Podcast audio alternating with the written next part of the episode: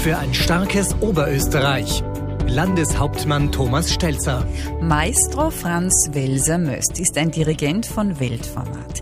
In diesem Podcast geht Oberösterreichs kulturelles Aushängeschild mit Landeshauptmann Thomas Stelzer auf eine Mehlspeis ins Café des Linzer Musiktheaters. Überraschend locker und humorvoll plaudern die beiden über Gemeinsamkeiten von Kultur und Politik, werfen aber auch einen Blick hinter die Kulissen des Künstler- bzw. Politikerlebens und outen sogar unerwartete Hochkulturfans wie Skistar Marco Schwarz. Los geht's! Herzlich willkommen im Café des Musiktheaters in Linz. Ich begrüße den Landeshauptmann von Oberösterreich, Thomas Stelzer, heute auf eine Mehlspeis äh, mit Maestro Franz Welser-Möst. Herzlich willkommen. Ich freue mich auf ein angeregtes und äh, anregendes Gespräch äh, zwischen Ihnen beiden. Legen wir gleich los. Herzliche Gratulation, Maestro, für die Auszeichnung Dirigent des Jahres, Musiktheaterpreis für die Elektraproduktion bei den Salzburger Festspielen. Was bedeutet so einen Preis für jemanden, jemanden, der so lange schon so erfolgreich ist in dieser Szene? Das sind Alterserscheinungen, nehme ich an. Na, natürlich freut es einen, wenn man anerkannt wird und so. Und äh, man investiert ja auch genügend an Energie, Arbeit, Zeit, was auch immer. Und wenn das anderen Leuten gefällt, ist das schön. Ich habe äh, neulich einmal gesagt, äh, das ist ja auch weil ich gefragt worden bin von einem Kollegen von Ihnen, wie das ist, so mit diesen Kritiken über diese Elektra, weil die alle so hymnisch sind und so, vielleicht auch ein bisschen ausgleichende Gerechtigkeit. Ich bin ja oft genug hergeprügelt worden in meinem Leben. Also man muss ja auch einiges aushalten in dem Beruf. Aber Natürlich freut es einen, also wenn man wie letztes Jahr die Salzburger Festspielnadel oder wenn man jetzt ein äh, Dirigent des Jahres wird und so, ja, schön, aber es definiert einen nicht. Das, was für den Künstler Preise sind, ist für den äh, Politiker der Wahlerfolg. Kann man das so sehen? Wahrscheinlich kann man so sehen, ähm, wobei es für die Wahl keine objektive Jury gibt. äh, aber ähm, es ist trotzdem so, ich glaube, für den Künstler wie für den Politiker, man macht das, weil es einem ein Anliegen ist und würde es ohnehin machen, aber man macht es auch letztlich nicht für sich alleine. Man will für Leute, dass etwas weitergeht, dass es besser geht. Und da erwartet man sich natürlich den Zuspruch. Bei meinem Geschäft gehört der Zuspruch dazu, weil wenn ich den nicht habe, kann ich äh, das nicht weitermachen. Das ist vielleicht ein, ein kleiner Unterschied. Ich glaube auch, dass der Unterschied ist bei den Wahlen, meiner Meinung nach, Leute wählen aus emotionalen Gründen, nicht aus rationalen Gründen. Mhm. Wenn man so einen Preis kriegt, dann überlegt sich eine Jury genau und was weiß ich, der Erfolg aufgrund dessen und so. Aber die Leute, die in die Wahlzelle gehen, glaube ich, also zumindest sehr oft, wenn ich, wenn ich so in meinem Freundes- und Bekanntenkreis rede, dann sind das immer so kurze Momentaufnahmen. Und eine Regierungszeit von fünf, sechs Jahren, die meisten können sich gar nicht erinnern, was war letztes Jahr. Also das ist, glaube ich, auch die Schwierigkeit in der Politik, dass man wirklich so auf diesen Tag zusteuert und schaut, dass vor allem in den letzten paar Tagen und Wochen das dann wirklich gut läuft. Mhm. Bei, bei, uns ist das ein, ein bisschen anders. Aber der, der, Zuspruch der Wähler und der Zuspruch des Publikums, ist das äh, vergleichbar äh, miteinander, würden Sie sagen? Ja, ja, wobei du was Interessantes sagst mit dieser aus einer Stimmung oder aus dem Bauch heraus entscheiden. Das spricht was Wichtiges an für mich, für die Politik, weil Politik darf ja nie sie als etwas Klinisches, Technokratisches verstehen, ja. wo jemand genau weiß, was richtig ist, sondern es muss immer der Bezug da sein. Was empfinden die Leute, was ist ihnen wirklich wichtig, wo haben sie Sorgen. Äh, wir haben das in, der, in, in den Lockdown-Phasen festgestellt ein ganz wichtiger Teil meines Geschäfts ist, unter den Leuten zu sein und zuzuhören und mit denen zu reden. Und das geht auch ab, weil du auch Gefahr läufst, das Feeling zu verlieren. Also das stimmt schon, diese Entscheidung aus der Emotion heraus, die, die hat schon was, wie du das ansprichst. Naja gut, also ich glaube, da, da ist auch äh, eine Parallele. Ich glaube, auch ein Politiker muss wirklich viel von Psychologie verstehen. Hm. Also was du gerade gesagt hast, dieses Zuhören, den Leuten zuhören. Äh, oft wollen ja die Leute gar nicht diskutieren, sondern sie wollen einfach ihren Teil abladen und das war's dann. Und sie fühlen sich dann einfach besser. Ähm, und in meinem Beruf mehr als 50 Prozent ist Psychologie. Wobei ich glaube, der Unterschied ist, je besser die Orchester sind, desto mehr Primadonnen sitzen da drin. desto mehr Psychologie braucht man. Desto mehr Psychologie braucht man. Und ich glaube, bei dir variiert es dann vielleicht ein bisschen mehr bei den Leuten, die du triffst. Aber Wobei ich mir vorstellen kann, dass auch unter den Funktionären einige Primadonnen gibt. Aber was würden Sie sagen, wie hoch ist der Anteil äh, der Psychologie, die man braucht als Spitzenpolitiker? Na, der ist schon sehr hoch, weil so Worte, wenn man sagt, man gestaltet Gesellschaft oder setzt Rahmenbedingungen, das klingt ja alles sehr, sehr unnahbar. Politik wird für die Leute meistens spürbar, wenn sie persönlich betroffen sind von einer Maßnahme oder wenn sie sich in einem Thema selber engagieren. Und dort spielt nicht nur die Ratio oder der Franz vollkommen recht eine Rolle, sondern der unmittelbare Zugang. Wie fühle ich mich dabei? Also schwer einzuschätzen, aber ein großer Anteil ist sicher die, die Stimmung und die Psychologie. Also Strategie ist das eine, Psychologie aber ja. das andere und es braucht beides. Also in, in meinem Beruf, ich brauche auch Strategie in den Proben. Mhm. Ich, ich, war, ich, weiß, wo ich hin will und jetzt muss ich die Mannschaft äh, dorthin führen. Und manchmal hat man mehr Zeit, manchmal hat man weniger Zeit. Also dieses berühmte Beispiel von der Asmik Grigorien bei der legendären Salome in Salzburg, wo sie und ich eineinhalb Jahre miteinander geprobt haben. Was sehr ungewöhnlich ist. Aber da war, ich habe damals gewusst, die wird das hinkriegen. Und äh, sie ist ein Arbeitstier und da muss man dann wirklich so Schritt für Schritt das weiterführen. Und dann gibt es natürlich auch die Täler, die durchschritten ja. werden müssen, eh klar. Aber wenn es dann aufgeht, ist es halt für alle Beteiligten wirklich beglückend. Aber man braucht eine genaue Strategie, auch Time Management ist ganz wichtig. Also gerade mit einem Orchester in Amerika ist ganz extrem, weil da geht die Uhr und auf die Sekunde genau fangen wir an und hören aber auch auf. Also da geht es nicht, machen wir nur ein bisschen, sondern das muss man sich alles sehr genau einteilen. Mhm. Da sind wir ja schon mittendrin eigentlich beim Thema Leadership und Sie sind ja beide äh, jeweils auf Ihre Art und in Ihren äh, Metiers Führungspersönlichkeiten. Kann man eigentlich äh, jetzt in der Musik zum Beispiel als Dirigent äh, einem Orchester seinen Willen aufzwingen oder braucht es äh, auch hier immer den Konsens? Ja, das kann man schon, nur merken dürfen Sie es nicht. das heißt, eine Frage der Diplomatie. Ja, total. Das ist einfach letztendlich muss man Überzeugungstäter sein, dass die am Schluss der Meinung sind, das ist genau das, was wir sowieso wollen. Ja. Ich habe da sehr viel lernen müssen über die Jahrzehnte hin. Das ist, ist nicht ganz einfach, aber das letztendlich hat das damit zu tun, dass man sich selber ein bisschen kleiner macht. Und dann gibt es diese Momente, wo man richtig reinstechen kann und sagen kann, so, Mädeln und Burschen, jetzt aber. Mhm. Wo man sie bei der Ehre packen kann. Das muss man lernen über die Zeit hin, wann immer genau der richtige Moment ist, welchen Schritt setze ich jetzt. Aber die wissen dann ganz genau, das spüren die. Es gibt so diese typischen Momente, wo was nicht so funktioniert und wenn man sagt, ich weiß, ich störe sie da, das ist vielleicht mein Fehler oder so, die wissen ganz genau, dass es nicht mein Fehler ist. Aber man sagt ihnen so, ja, das, und dann vielleicht probieren wir das so oder so und auf einmal funktioniert es. Ja, ist, ist das vergleichbar äh, zur Politik? Äh, ja, also was sicher stimmt, man braucht selber schon eine klare Vorstellung, wo will ich in einer Sache hin, was ist mein Ziel, warum will ich dorthin und das muss man auch wollen. Mhm. Darum kommen wir ja alle auch von einer gewissen Werthaltung und haben halt unterschiedliche Zugänge äh, zu Dingen.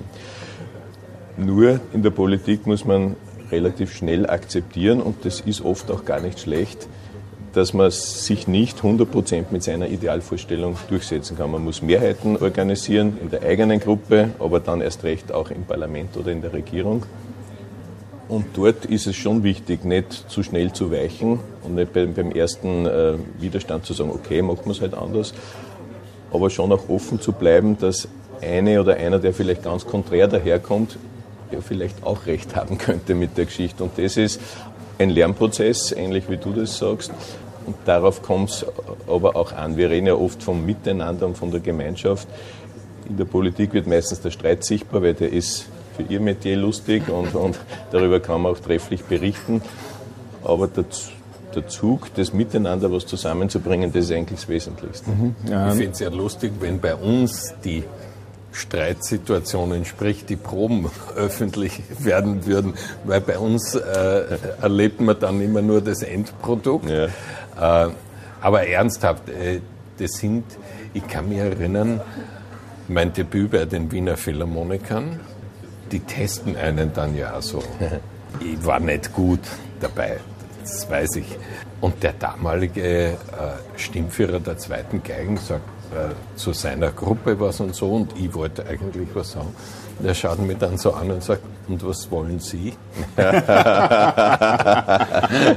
ist dann, wow, also da testen Sie dann einfach auch, schmeißt jetzt die Nerven weg oder die Zeiten sind ein bisschen vorbei. Heute ist alles ein bisschen bisschen mehr Wohlfühlgesellschaft, auch, ja. auch in den Orchestern, weil du gesagt hast, äh, wie fühle ich mich? Das ist äh, unglaublich zu beobachten in der Gesellschaft, wie wichtig diese Frage geworden ist. Es ist nicht mehr, was überlege ich mir und was ist die Ratio in etwas, sondern ja, also heute fühle ich mich so und heute fühle ich mich so.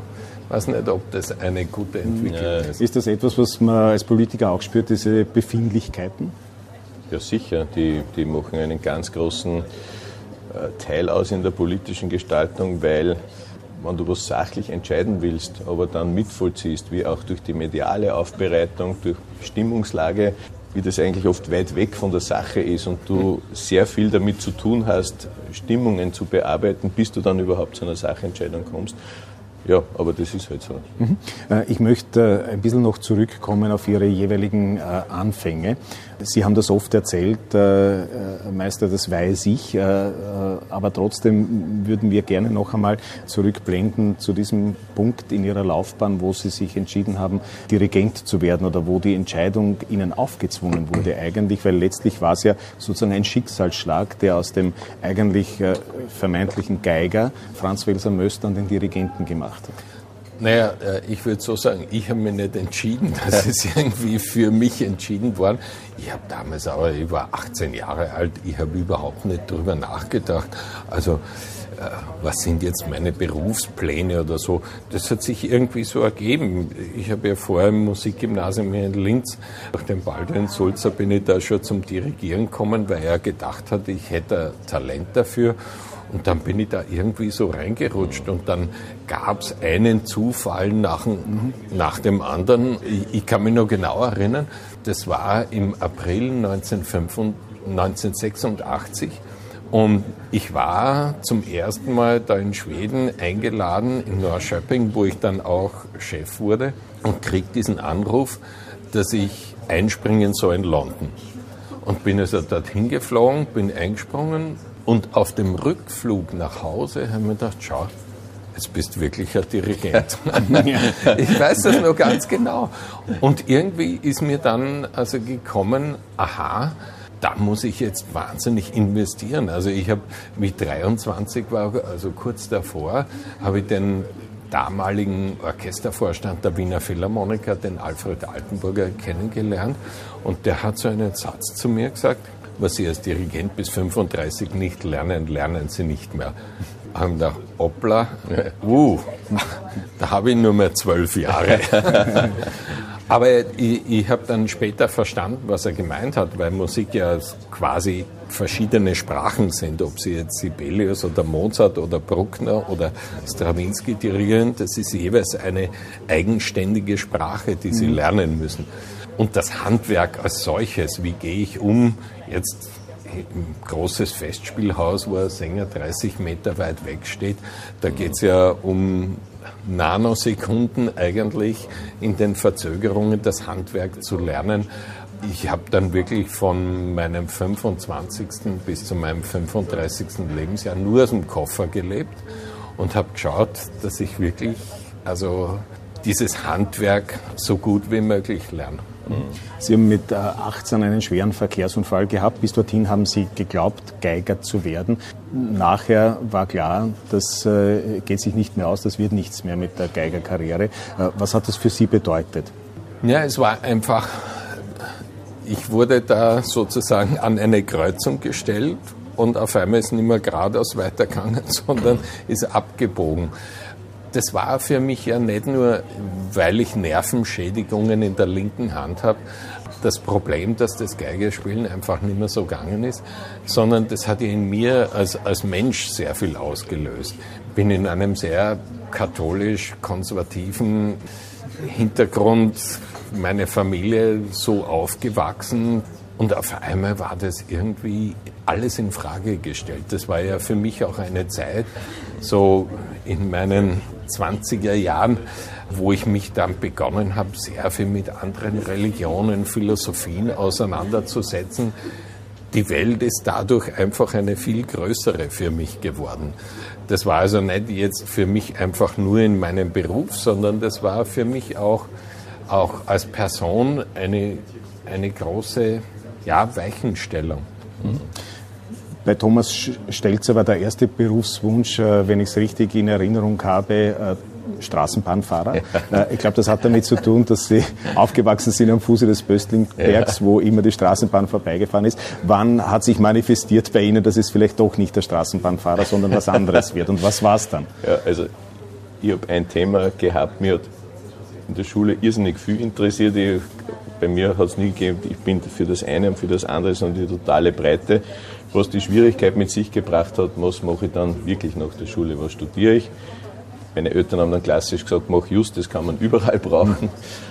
Und habe dann einen, gleich nach dem Studium einen tollen Beruf gekriegt in einer Bank, Jugendmarketing. Das war einfach wirklich für einen jungen Menschen super, weil Betätigung. Und bin dann eher zufällig in der ÖVP, in der jungen ÖVP in eine Gruppe gekommen und das hat dann auf mich so einen Reiz ausgeübt, mit Leuten zusammen was zustande zu bringen. Du überlegst da was und aus der Idee wird dann äh, Realität und das funktioniert. Ja, und das hat mich dann so interessiert und auch fasziniert, dass ich das Angebot umzusteigen und da wirklich hauptberuflich in der Politik zu sein, angenommen habe. Sehr zum Leidwesen und unter Protest meiner Eltern. Aber da merken wir die Bescheidenheit des Thomas Stelzer. Er wollte Straßenbahnfahrer werden. Wie ich vier Jahre alt war und ich gefragt wurde von meiner Großmutter, was ich werden will, habe ich gesagt, Papst. Na schau. und das nur, weil es in Wales wahrscheinlich keine Straßenbahn gegeben hat. Wahrscheinlich, wahrscheinlich war ich irgendwie damals von der Kirche so beeindruckt, dass ich, und wenn schon, dann ganz vorne. Ja, ja.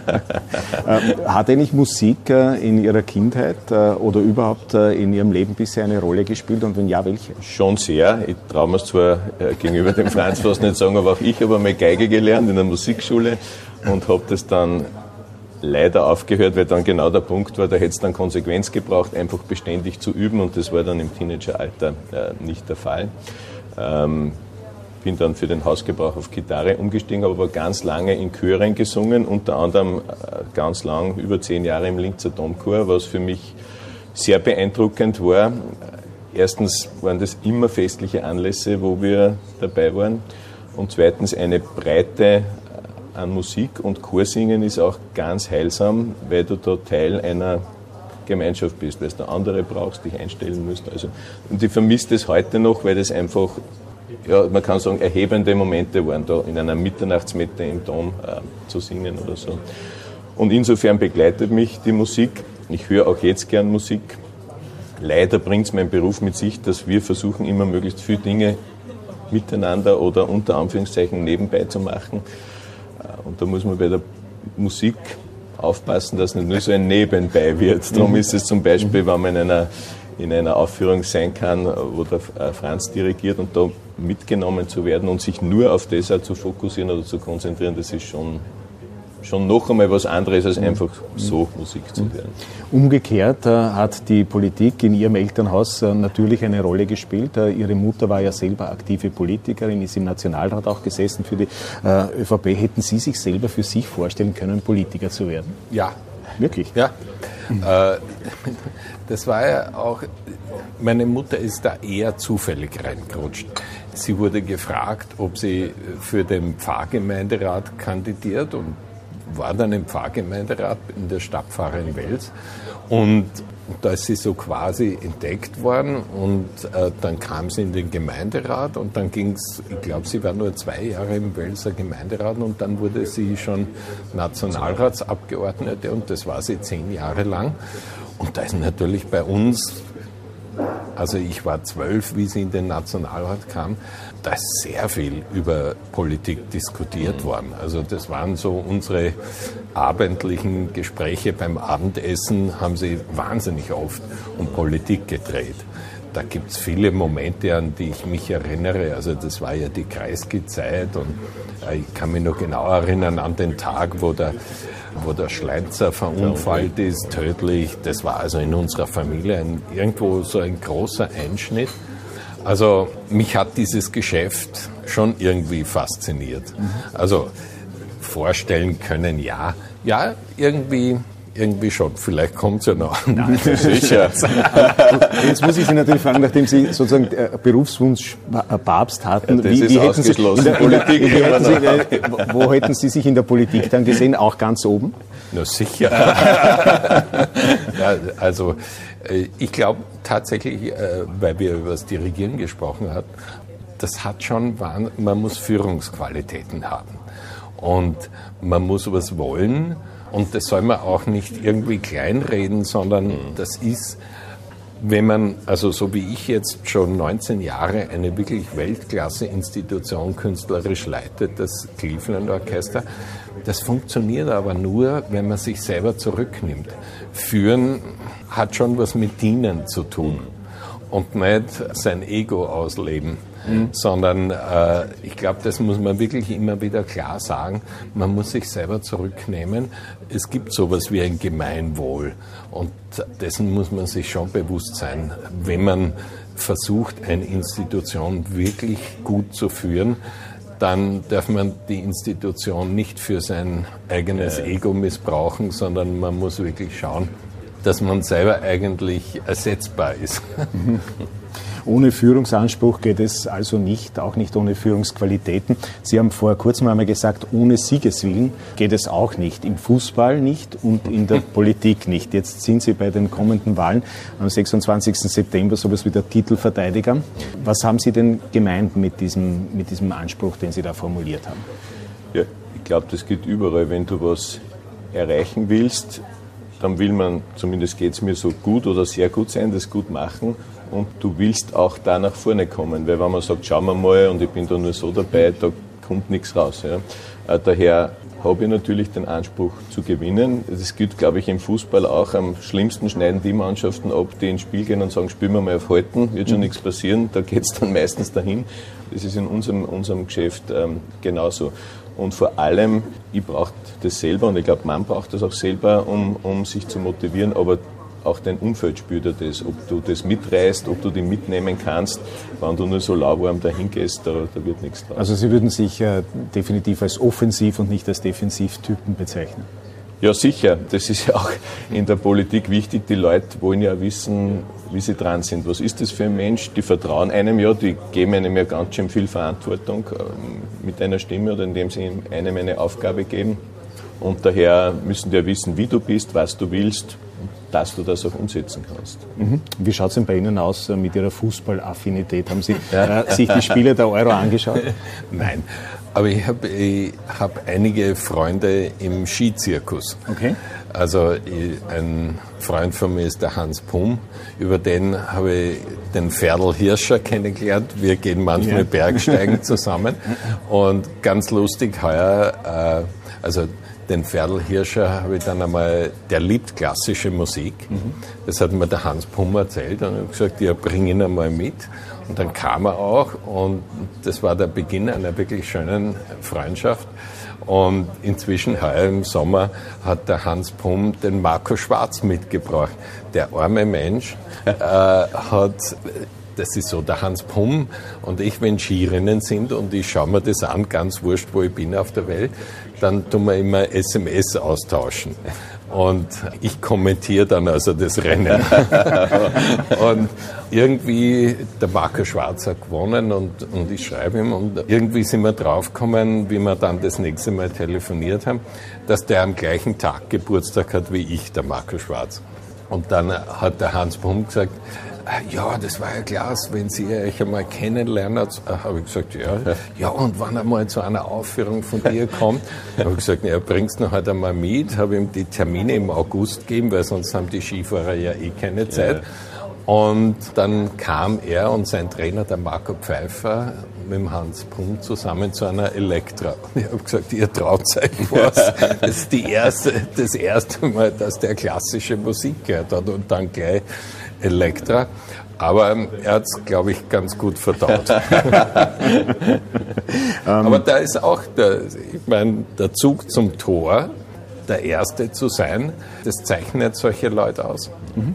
Man sagt immer, die Arbeit eines Dirigenten ist eine, zumindest das, was man in der Öffentlichkeit dann wahrnimmt, eine sehr glamouröse Tätigkeit. Jetzt äh, gehe ich davon aus, dass äh, das natürlich nicht immer so ist und dass es vor allem nicht äh, täglich so ist. Und Sie schreiben das auch in Ihrem Buch, äh, dass äh, sich die Arbeit des Dirigenten eigentlich nicht äh, für glamouröse Inszenierungen eignet. Wie kann man sich eigentlich den ganz normalen Arbeitstag des Franz Welser Möst vorstellen?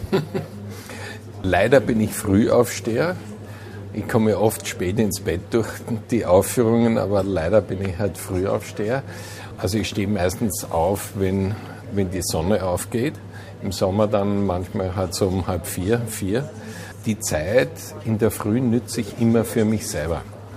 Also zum Studieren von neuen Partituren, Lesen, Dinge bearbeiten, weil da halt das Hirn am frischesten ist. Und dann Vormittag ist halt dann oft Probe und Mittagessen, dann am Nachmittag. Wenn ich hier in Europa bin, dann bin ich oft in Telefonaten zum Meetings mit Cleveland. Und wenn es abends eine Aufführung gibt, ja, also der Tag hat manchmal halt auch so nicht so viele Stunden wie bei dir, aber es ist schon intensiv. Mhm. Äh, wie viel Verwaltungsarbeit gibt es für jemanden wie Sie, wenn man ein äh, Orchester äh, leitet? Mhm. Wie viele Meetings, wie viele Sitzungen, wie viele jetzt Skype-Calls und Telefonate? Vieles. Also es ist ja so in Amerika, das ist ja das aller, allermeiste ist privat finanziert. Das heißt, man muss also auch da schauen, dass man dementsprechend seinen Beitrag leistet, sage ich mal. Und es gibt wahnsinnig viel Planungsarbeit. Amerika ist da sehr kompliziert mit den Gewerkschaften und so. Also da muss man aufpassen auf jede Kleinigkeit. Gibt es wahnsinnig viele Details, die zu beachten sind. Aber die, die schönste Arbeit, die ich habe, ist, wenn ich für mich selber was lerne. Ich habe eine riesige Bibliothek, du kennst das, ja. zu Hause am Attersee. Und da drinnen zu sein und dann einfach ein für mich neues Stück zu studieren oder nach 20 Jahren wieder was herzunehmen und, und neu zu studieren und dann das rundherum da zu lesen, äh, also ein Gefühl auch zu kriegen, in welchem Geist, in welchem Zeitgeist das auch entstanden ist, das ist eigentlich die schönste Arbeit für mich. Gibt es auch da eine Parallele äh, zur Politik? Äh, natürlich, äh, wenn man am Abend fernschaut, sieht man Politikerinnen, Politiker, sieht man den Landeshauptmann und hat dann ein Gefühl dafür, was er den ganzen Tag gemacht hat. Aber das ist ja nur die Spitze des Eisbergs natürlich. Gibt es ähnliche, ähnliche sozusagen Durststrecken auch für Politiker, wo man sagt, da muss man halt durch? Also es gibt Ähnlichkeiten. Eine nicht, früh aufsteher bin ich keiner. Also okay. halb vier oder vier, da hat mir jetzt gerissen, wenn ich das höre. Aber man darf ja nicht vergessen, eine politische Funktion Landeshauptmann, das ist ja auch eine öffentliche, eine Verwaltung, eine behördliche Funktion. Also du hast doch viele Dinge, wo es darum geht, Sachen zu genehmigen, äh, Rechtsakte zu setzen.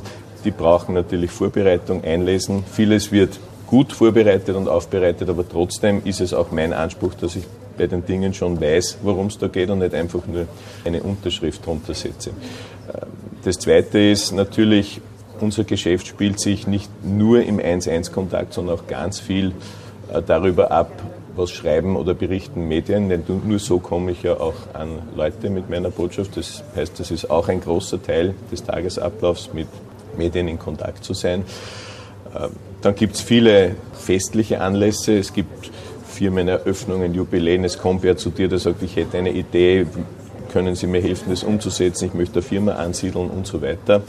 Ähm, das ist auch der Grund, wenn man oft gefragt wird, warum tragen Sie immer eine Krawatte oder Anzug? Sage ich ja, weil ich meistens bei Anlässen dabei bin, die für Leute sehr was Besonderes sind. Nicht, weil ich dabei bin, sondern weil das was Einmaliges in deren Jahresablauf oder so mhm. ist. Und da gehört es einfach äh, dazu, dass das auch passt. Und dann gibt es ganz viel Ungeplantes. Oft kann ein Telefonanruf den ganzen Tagesablauf äh, durcheinander wirbeln. Das Wichtigste bei all dem ist aber, dass man es selber auch, so wie es der Franz gesagt hat, sich mit Dingen beschäftigt. Das ist schwierig, weil du in einem sehr straffen und umfassenden Zeitmanagement drinnen bist. Aber dann gibt es Gott sei Dank Persönlichkeiten, das muss ich wirklich sagen, gilt auch für den Franz Welser Möst, die einem Zeit zur Verfügung stellen für Unterhaltungen. Auch wenn es nur ein, zweimal im Jahr ist, das ist eine Horizonterweiterung oder ein Aufmachen, die ich glaube, dass auch Politikerinnen und Politiker brauchen, um ja nicht nur im ewigen Getriebe zu bleiben, weil da wird nichts neu dadurch. Das ist umgekehrt genauso. Also unter meinen Bekannten und Freunden finden sich kaum Musiker. Weil ich das spannend finde, wenn man sich mit einem Politiker, mit einem Arzt, mit einem Wissenschaftler, mit einem Bauer, mit einem Physiotherapeuten und so weiter unterhält, weil das das, was die Kunst tut, ist ja, sie reflektiert die Welt und gibt uns eine Chance, über unser eigenes Leben zu reflektieren. Aber wenn ich vom Leben nichts weiß, dann ist das ein bisschen schwierig. Weil der Herr Landeshauptmann das Thema Outfit angesprochen hat, Anzug, Krawatte sozusagen als äh, Uniform des äh, Politikers, die tägliche Uniform gewissermaßen. Auch die Regenten haben ja so eine Uniform, der Frack, der schwarze und das weiße Hemd, äh, die Masche. Aber auch da gibt es zunehmend Tendenzen, das zu durchbrechen. Vielleicht Tabubrüche könnte man äh, sagen, wenn man sich anschaut. Einen Theodor Kurenzis zum Beispiel, der das offensichtlich ganz bewusst auch pflegt. Äh, sind Sie auch so ein Typ, der äh, zum Beispiel jetzt einmal im Kapuzenpulli zum Beispiel sich äh, vor sein Orchester stellt? Nein. Und zwar äh, genau aus den gleichen Gründen. Man muss unterscheiden, es gibt, das sagt nichts über die künstlerische Leistung aus. Aber es ist ja allgemein in der Gesellschaft zu beobachten, dass die Performance, wie man rüberkommt, unglaublich wichtig ist. Also auf einer Musikuni haben sie heute auch auch Lehrgänge darin, wie präsentiere ich mich. Das hat es früher überhaupt nicht gegeben. Also das Optische ist dermaßen in den Vordergrund gerückt. Aber ich finde umgekehrt, also wenn ein Publikum viel Geld zahlt, um etwas zu erleben, ich finde, das ist auch eine Frage des Respekts dem Publikum gegenüber, dass ich nicht da irgendwie abgerissen daherkomme, sondern äh, die gehen zu einem festlichen Anlass und dementsprechend gibt es da Erwartungen und, und ich finde, weil eben auch das Optische eine Rolle spielt, muss ich dem Publikum gegenüber Respekt zeigen. Mhm. Ähm, ein ähm, österreichischer Kurzzeit-Bundeskanzler äh, hat einmal gesagt, 95 Prozent äh, in der Politik sind Inszenierung. Wir sind beim Thema Inszenierung. Äh, nehmen Sie das auch so wahr? Also Inszenierung gehört dazu, das braucht man weder kleinreden noch wegreden, das ist klar. Es sind Erlebnisse, bei denen man dabei ist oder die man schafft. Aber wenn du keine äh, Substanz hast und wenn die Leute spüren, das, das gefällt ihnen vielleicht einmal oder zweimal, aber wenn die spüren, du hast nichts zu bieten, du weißt eigentlich gar nicht, wohin du willst und richtest dich halt jeden Tag nach der Stimmungslage, dann tritt das ein, was in der Frage sagen, dann bist du wahrscheinlich auch nur kurzzeittätig. Mhm. Kommen wir zum Thema Nummer eins, äh, Corona, äh, das uns noch immer im Griff hat, bis zu einem gewissen Grad. Wie sind Sie denn, äh, Herr Landeshauptmann, zufrieden eigentlich mit der Kultur und dem Kulturneustart äh, in Oberösterreich nach Corona? Also was mich sehr freut, ist, dass nachdem heuer wieder vieles möglich wurde, dass ganz viel auch sofort wieder geboten wurde. Das natürlich die Hochkultur, wenn ich so nennen darf, die hat eine Vorbildwirkung und auch einen, einen Zug. Aber wir haben quer durchs Land ganz, ganz viele Engagierte, die das freiwillig ehrenamtlich machen und die zum Beispiel über den Sommer, den Oberösterreichischen Kultursommer, ich glaube mit mehr als 60 Festivals bespielt haben.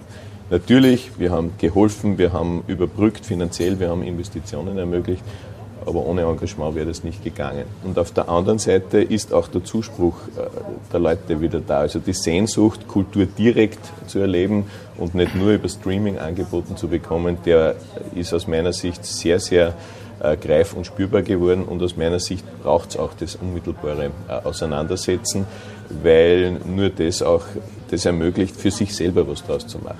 Äh, wie haben denn Sie das erlebt, äh, Franz Welser Möst, als Wandler zwischen den Kontinenten, wenn ich so sagen darf, zwischen den USA und äh, Europa? Naja, USA ist nicht gleich USA. Mhm. Ich meine, wenn man sich anschaut, was die Met, das größte Opernhaus der Welt, gemacht hat, die, die einfach brutal das gesamte Orchester und den Chor gekündigt haben. Äh, wir haben in Cleveland unsere Musiker auf Kurzarbeit mit 80 Prozent Einkommen durchtragen können, aber es hat gravierende Einschnitte gegeben, ob es jetzt in Boston war, in San Francisco war, extrem war eben die Mette in New York. Ähm, das hat in Europa dann schon eigentlich besser funktioniert. Wobei umgekehrt, ich bin da, versuche auch meinem eigenen Betrieb gegenüber ein bisschen kritisch zu sein. Die Künstler, sage ich jetzt mal, haben sich ja immer auch sehr gefallen, so quasi als Gewissen der Gesellschaft, äh, kritisch der Kultur gegenüber. Kaum ist ein Problem da, wird sofort nach Vaterstaat gerufen. Also gerade bei uns in der Hochkultur. Das fand ich irgendwie so ohne Selbstkritik, finde ich, kommt man auch nicht weiter. Das wäre, wäre schon meiner Meinung nach ein bisschen mehr angesagt gewesen. Aber ich, ich muss sagen, da wiederum zum Beispiel Hochkultur, Salzburger Festspiele im Heurigen brauchen wir gar nicht über den letzten Sommer reden, was ja wirklich unglaublich war. Da hat wirklich die ganze Welt auf Salzburg geschaut. Was machen die dort? Und heuer, die haben 230.000 Karten verkauft und hatten zwei Corona-Fälle. Ja. Bei 230.000 Besuchern. Streng, mit Disziplin, haben die das super gemacht, aber andererseits auch, ich habe ja das ein bisschen miterlebt, zum Beispiel in Gmunden, die Hausmusik raus, wo Leute zusammengekommen sind, miteinander musiziert haben auf öffentlichen Plätzen und wo wir gemerkt haben, wie das angenommen ja. wird und wie die Leute wirklich sich auch wieder so austauschen wollen. Musizieren hat ja mit Austauschen zu tun. Das ist ein Geben und Nehmen. Und das, das war schon großartig zu sehen, dass gerade auch hier in Oberösterreich die Leute den Willen gezeigt haben und nicht einfach alle Viere von sich gestreckt haben. Sind Sie bereit für einen kleinen Word-Rap? Ich weiß nicht, was Sie, was Sie von Word-Rap oh was, was halten Sie überhaupt von, von Rap? Was hält der klassische Musiker Welser Möst von Rap? Ich glaube, es gibt in jeder Kunstform Gutes und Schlechtes. Ich kenne mich nicht aus damit, aber ich habe in, in jedem Genre äh, Dinge erlebt, wo ich sage, hm, muss jetzt nicht sein. Und andere Sachen, wo man sagt, man spürt dann einfach die Qualität, ja, glaube ich. Ja. Ich gebe Ihnen jeweils äh, zwei Möglichkeiten und Sie entscheiden sich äh, für eine. Ich äh, beginne mit Ihnen, Eriesee oder Attersee? Attersee. Äh, klar, weil, aber Sie kennen beide natürlich sehr gut, weil der Irisee nur zur Erläuterung. Irisee äh, ist meine zweite ist die zweite Heimat, Heimat die sozusagen. Heimat genau. also Cleveland am, am, am Irisee und der Attersee, wo Sie, äh, wo Sie auch ähm, in letzter Zeit vielleicht mehr Zeit verbracht haben. Bei Ihnen nehme ich an, wird die Entscheidung ähnlich ausfallen. Das ist klar. Das ist eines der Highlights in Oberösterreich. Apfelstrudel oder Cheesecake? Apfelstrudel. Weil? Weil ich ihn sehr, sehr gern mag und wenn ich ihn sehe, dann muss ich schon zupacken. Okay, und bei Ihnen haben Sie sich schon ein bisschen an die amerikanische Esskultur gewöhnt? Nein, ist zu viel Zucker drinnen, nicht gesund. Zu, zu schwer, oder? Also Nein, nicht gesund, ja. zu viel Zucker. Also außerdem, meine Frau macht einen köstlichen Apfelstrudel, also Apfelstrudel jederzeit. Okay, aber wie schaut es bei Burger und äh, Mostbradl aus? Mostbradl. Eindeutig? So, also sowieso. Burger ist auch viel ungesunder, viel zu viel Fett. Wir haben diese wunderbaren Mostheringe in, in Oberösterreich. Mhm. Äh, also wir waren vor kurzem in der Nähe von Schörfling bei einem. Das ist einfach großartig. Bei Ihnen? Ja, das ist klar, Mostbratl. Geht gar nicht anders. kann der Landeshauptmann gar nichts anderes sagen. Wein oder Bier? Ähm, eigentlich beides, aber öfter Bier in kleinen Mengen. Bei Ihnen? Wein. Und da, da Bin kein Weißwein oder Rotwein? Unterschiedlich. Okay. Ähm, das je nach Lust und Laune.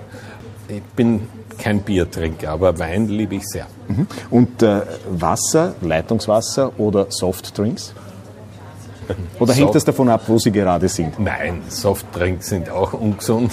Meine Frau ist sehr äh, bewusst, was die Gesundheit anbelangt. Und das Wasser in Österreich ist großartig. In ich muss das jetzt gestehen, das ist zwar sehr kostenintensiv, würde man sagen, in der Politik. Wir lassen uns in Cleveland Wasser aus Oberösterreich kommen. Wirklich gut. Ja. da gibt es eine Firma, die exportiert das. Das ist sehr teuer eigentlich. Aber das Leitungswasser in, in Amerika, das schmeckt immer nach Chlor. Das ja. ist furchtbar. Und wir haben dann früher immer Mineralwasser halt gekauft, so Evian und das. Und jetzt gibt es das seit ein paar Jahren. Das kommt so in großen Containern. Das leisten wir uns das ist der wahre Luxus des Lands. genau. so Sie müssen sich das oberösterreichische, gute oberösterreichische Leitungswasser nicht liefern lassen. Ne? So ist es. Und das Tolle ist ja, dass man bei uns das trinken kann, ohne jegliche genau. Bedenken. Genau. Ja Kreditkarte oder Bargeld? Ja, immer mehr Kreditkarte, aber eigentlich nur deswegen, weil ich oft vergesse, zum Bankomat zu gehen. Also ich habe Bargeld schon sehr gerne. Ich glaube, mhm. dass es etwas ist, vielleicht ist es ein bisschen romantisch, aber mhm. dass wir uns auch behalten sollten, denn das zeigt einem auch sehr sinnbildlich den Wert, wofür man etwas tut, wofür man dafür bekommt.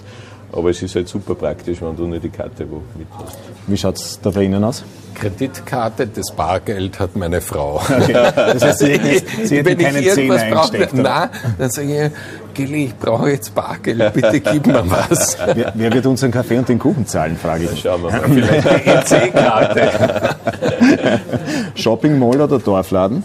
Dorfladen, unbedingt. Mhm. Gibt es das auch in den USA, etwas Vergleichbares, etwas Ähnliches? Es, es, gibt, es gibt so Farmers Markets und es gibt, äh, naja, so, so diese typischen Dorfläden, die man bei uns Gott sei Dank noch findet, die gibt es dort drüben nicht. Wobei das hängt bei mir auch damit zusammen, ich bin nicht gut in großen Menschenmengen. Also in so einer Shopping Mall, wo dann 2000 Leute in Amerika an einem Samstagnachmittag herumspazieren, ist nicht meins. Mhm. Aber das wäre eigentlich äh, eine ideale Möglichkeit, zum Beispiel für einen Politiker Menschen zu treffen. Ja, also ich habe keine Sorge, zu wenig Menschen zu treffen. Gott sei Dank geht das jetzt auch wieder. Aber trotzdem ist, das, ist, das, ist der Dorfladen, ich wohne am Land, bei uns gibt es ganz viel und einfach dort zu gustieren, dass selbst das Brot selbst gemacht, frisch gebacken ist. Manchmal ist dann auch selbstgemachter Kugelhupf oder so dabei und ganz zu schweigen von Eier und, und, und so weiter. Mhm. Ja, das hat schon was. Und eigentlich auch eine unglaubliche Erfolgsgeschichte. Ja. Äh, wandern oder Radfahren oder eh beides? Mehr Wandern. Okay. Weil? Äh, Weil ähm, das etwas ist, wo man auch mehr reden kann nebenbei und weil du ein bisschen bewusster auch die Gegend äh, wahrnehmen kannst. Radfahren ist für, für Sportliche total mhm. toll mhm. und auch fürs Trainieren, aber und mir geht es ja so beim Wandern, kann ich, wenn ich will, auch ein bisschen mehr meinen Gedanken freien mhm. lassen. Auch unbedingt wandern. Wandern. Ich glaube, ich bin zum letzten Mal Rad gefahren vor 30 Jahren oder so irgendwas. Radfahren ist nicht meins. Äh, wandern jederzeit. Okay, und äh, abschließend noch Rolling Stones oder Robbie Williams? Jesus, ähm, Würde ich sagen Rolling Stones. Warum? Jetzt muss ich es auch noch begründen. äh, ich weiß nicht, die, die haben schon Wahnsinniges geleistet mhm. einfach. Ich finde das toll. Ich, ich meine, man kann auch darüber lachen, dass da die Großväter noch so rumhupfen oder bis vor kurzem noch rumkupft sind. Aber diese Konsequenz und Energie aufzubringen über mehr als 40 Jahre, das finde ich beeindruckend. Wenn Sie mich jetzt fragen würden, ob ich irgendeinen Song von denen kenne, muss ich sagen, nein, glaube ich nicht, also zumindest nicht bewusst. Aber ich finde ich find die Lebensleistung von denen echt beeindruckend. Mhm. mhm. Also Satisfaction kennen Sie mit Sicherheit, oder? Kennen Sie nicht? Ja, schon irgendwie. Ja, okay. Meine Frau könnte sofort sehen. Hätten Sie es sich leichter getan mit der Entscheidung äh, Rolling Stones oder Beatles? Oder ja, Äh, da, da hätten Sie was Beatles. Okay. Weil meine Brüder, meine zwei älteren Brüder, die haben in meiner Jugend, ich habe mir Bruckner Symphonien angehört und die haben sie Beatles angehört. Das habe ich so nebenbei mitgekriegt. wie, wie, schaut bei Ihnen die Entscheidung aus? Bleiben wir vielleicht einfach bei Rolling Stones und Beatles? Ja, eindeutig Beatles, weil bei uns war in der Schule das ein Glaubenskrieg. Stones oder ah. Beatles und ich war auf der, auf der Beatles-Seite. Ich muss sagen, ich habe dann auch einmal den, den Paul McCartney zumindest live erlebt in Wien. Das ist zwar ein großes Wort, wenn man sagt Legenden, aber wenn du so ja. wen siehst und der einfach unglaublich viel auf der ganzen Welt bekannt geworden ist mit seinen äh, Kompositionen, dann ja, ist das schon irgendwie ein einmaliges Erlebnis, den auch persönlich zu spüren.